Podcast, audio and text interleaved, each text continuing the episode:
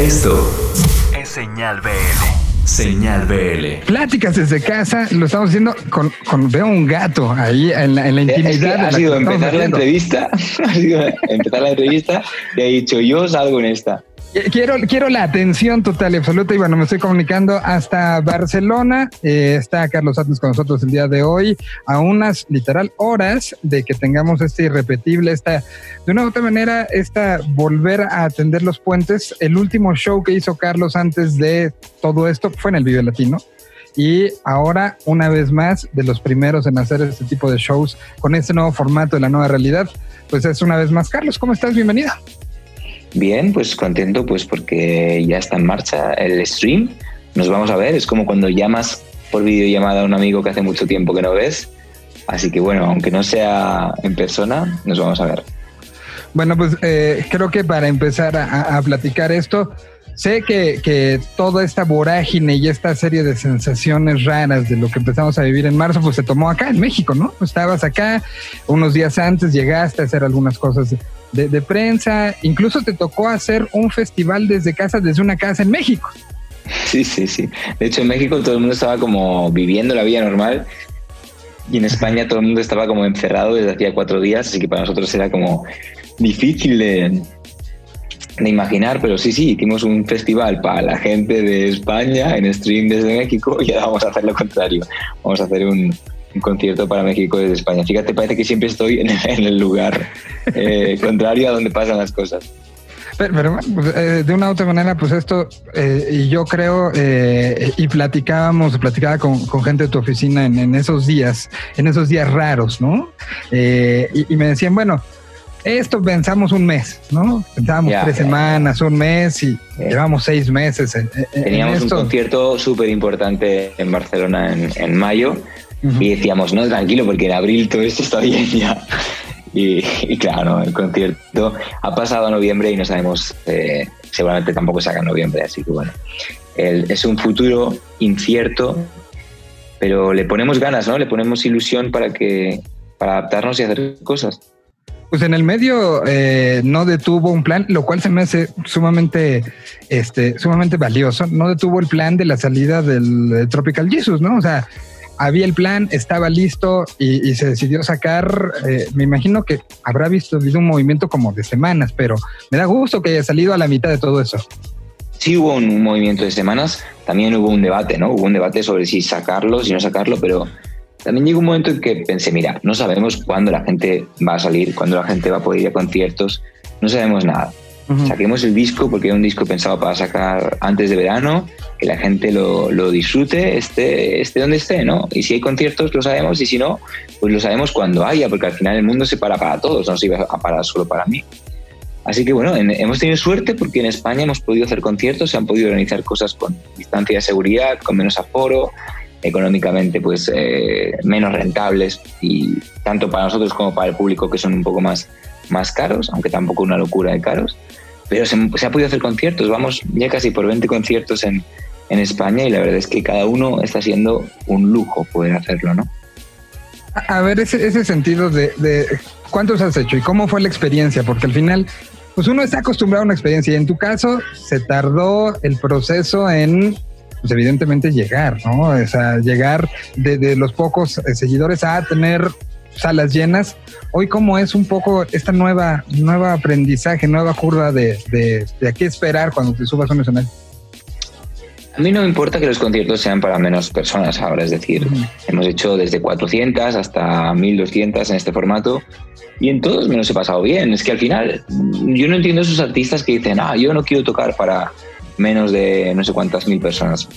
No sé, es absurdo. Al final, cuando uno conecta con la gente, tanto da que hayan 10 personas que hayan 10 millones, ¿no? Es obvio que muchísima gente pues crea una energía pues muy especial y que, y que te hace sentir que vuelas porque estás como conectado con muchísima gente, pero al final los conciertos, aunque sea con poca gente, siempre existe esa, esa magia. Y ahora, a día de hoy, que parecía imposible que fuéramos a tocar, ¿cómo vas a decir que no quieres hacer un concierto porque es para 400 personas? Ok, estás ganando mucho menos dinero, seguro, mucho menos dinero, pero llega para pagar a los músicos, para pagar a la gente que trabaja contigo, continuar dándoles trabajo.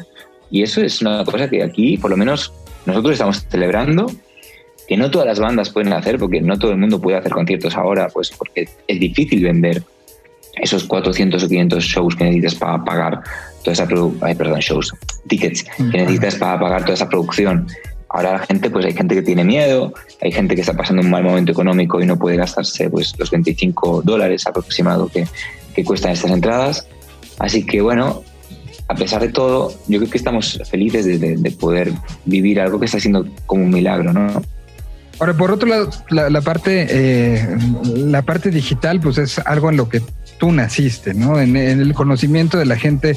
Eh, recuerdo, y, lo recordaba hace rato en el programa de radio, eh, recordaba cómo esa primer visita tuya al lunario de una u otra manera se dio gracias a las redes sociales y gracias a la vida digital. Y recuerdo la cantidad de gente que se acabó una y luego vino la segunda minutos después y se dio sin realmente tener un play en la radio de la Ciudad de México constante, ¿no? O sea, habría habido alguno por ahí, pero, pero, pero se da esto.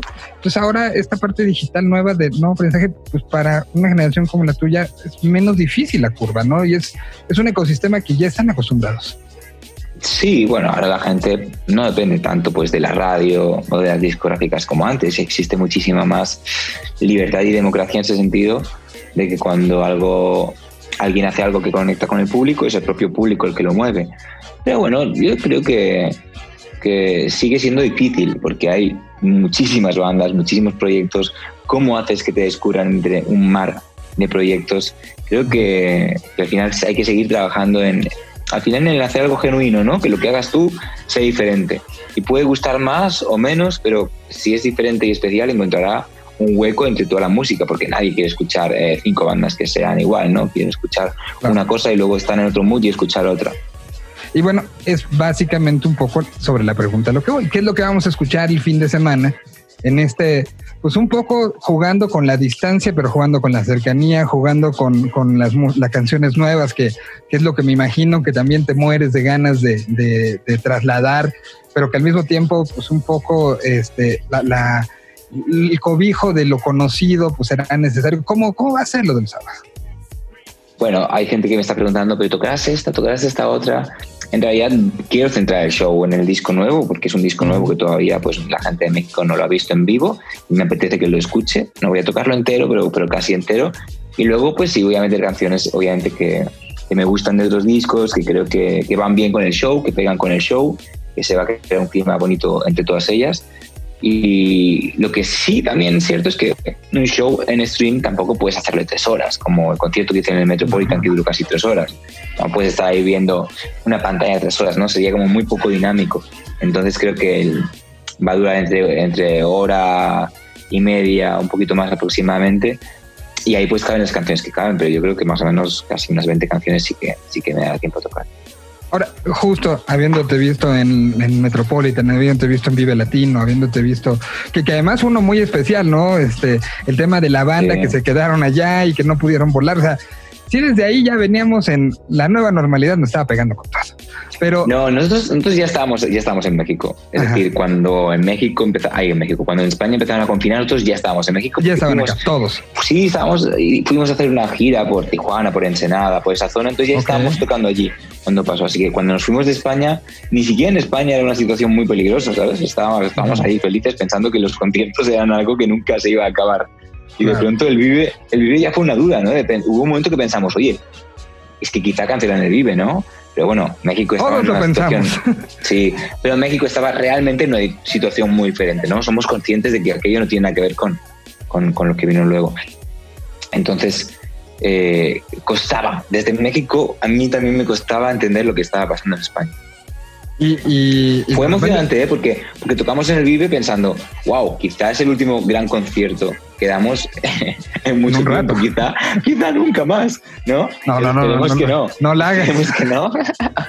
pero, pero en aquel momento teníamos tantas dudas que, que, fue como, estábamos muy sensibles tocando, ¿no? Como acabamos el concierto y no sabíamos si echar a reír o echar a llorar.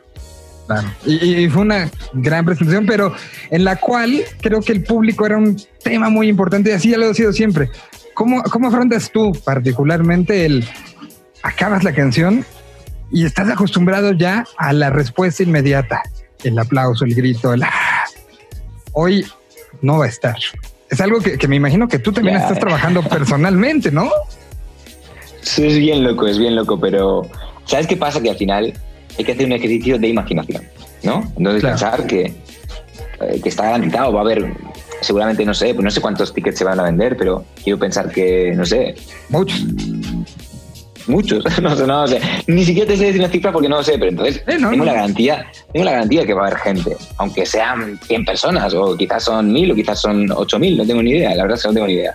Pero tengo la garantía de que va a haber alguien al otro lado y ese alguien merece pues eh, que yo me ilusione porque esté ahí, ¿no? Es decir, yo me alegro porque hay alguien ahí. Y como ya sé que va a haber gente, pues ya muy feliz y voy a hacer el concierto pues mirando unas cámaras, pero pensando que detrás pues, están los, colegas mexicanos, a los que además he hecho mucho de menos, pues porque estoy tocando en España, pero no estoy tocando en México. Y al final, joder, pues sí tengo mucho cariño al, público mexicano porque hemos vivido cosas muy emocionantes y obvio lo he hecho mucho de menos. Y además es un concierto hecho para México, o sea, solamente se va a ver acá, ¿no? Por lo que tengo entendido. Claro, porque además es que la idea nace un poco, bueno, es, una propuesta de hacer un show en stream que llegó pues de, de Ocesa y le dimos un poco una vuelta para pensar cómo podía ser un poco especial para México y, no, y que no fuera un concierto idéntico a los que estamos dando en España, ¿no? Que no fuera eh, poner unas cámaras y retransmitir un concierto de España. No, no, eso no, no podía ser. Eso sería como, no sé, como darle las sobras de la comida. Teníamos que hacer algo más especial de lo que estábamos haciendo en España, pues porque México está en una situación más especial que España.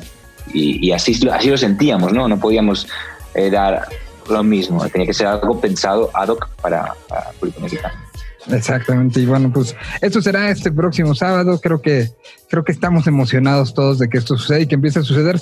Sí, no es lo que más nos gusta, definitivamente, no es a lo que estamos acostumbrados, pero es lo que tenemos y como tal es la manera en que la música está encontrando. Está bien, yo, yo, siempre pienso que no hay que pensar que es un sustituto, es decir, no. no es un sustituto del show. Es una cosa que puede ser circunstancial, y que, y que bueno, que está bien, que yo creo que podemos disfrutar también. Así que tomémoslo como una videollamada y ya llegará el, el abrazo, el abrazo, auténtico. ¿no? Que, que, justo en ese sentido, pues, lo que hiciste con, en la aparición del primer show de Caloncho, que también tuvo en esto, ¿no? Tu, aparición desde allá, pues de otra manera hubiera sido difícil que en un show de Caloncho en ese momento te hubieras podido presentar, ¿no? O sea, tú tenías una agenda y las cosas se dan por algo y ahora pues se pudo dar esto. No, no, está bien. Yo creo que por lo menos seguimos interesados en la música y no estamos eh, encerrados pensando, wow, esto es horrible, ¿cuándo vamos a salir de esto? Siguen sucediendo cosas creativas que, que nos acompañan, que canalizan los sentimientos y la gente tiene ganas de eso, así que feliz con ello. Carlos, te agradezco muchísimo estos minutos y nos vemos. Y a ti, espero verte, espero verte pronto en persona. Espero que sí, que nos podamos dar un abrazo. Un abrazo hasta allá. Ahí estuvo Carlos Antes, próximo sábado, en sus pantallas a través de Irrepetible de Ocesa. Un idioma. Una señal. Señal PL.